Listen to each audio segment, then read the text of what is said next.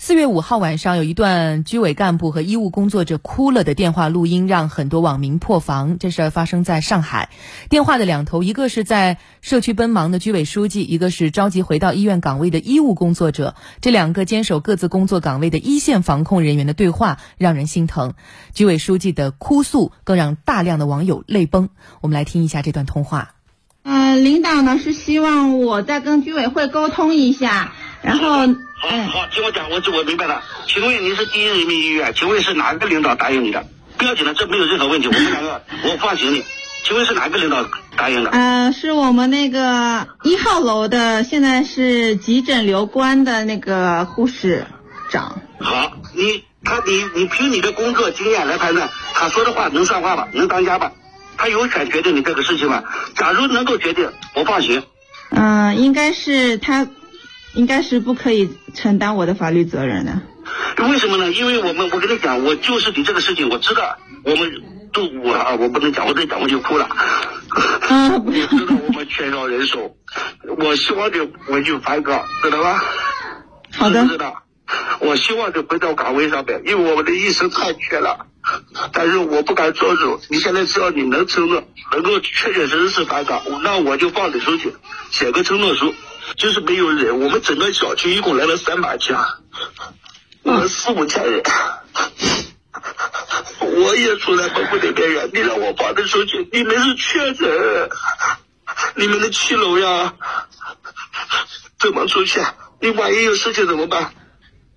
啊，我不管了。你既然是医务工作者，为了上前线，你就去。你假如要需要回来洗澡，我还是允许你回来，我给你个特别。我就住医院吧。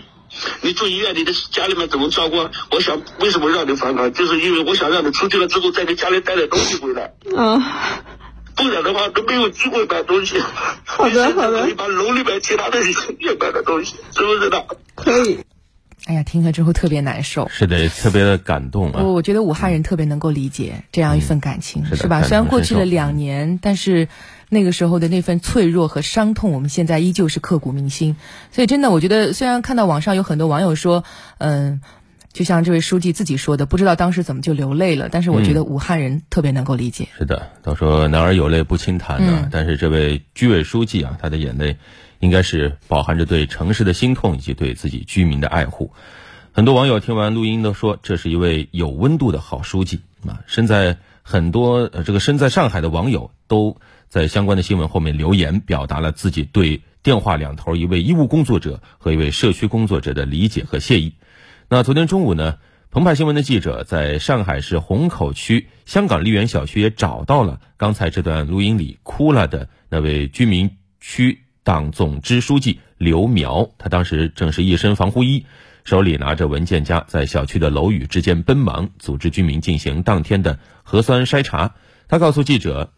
呃，这个电话呢是四月四号上午的时候，他刚到这里几栋楼开展核酸筛查。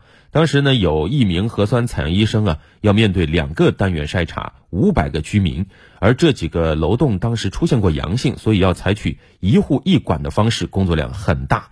这个时候呢，他的。手机响了，看到电话，他知道这个居民是一位医务人员，所以电话里他告诉他，因为他所在的楼栋有阳性，所以你返岗必须拿出证明。这位居民书记刘苗说，放他出去工作是可以的，但自己呢有告知医护工作者的义务，因为楼内有确诊，需要执行风控措施。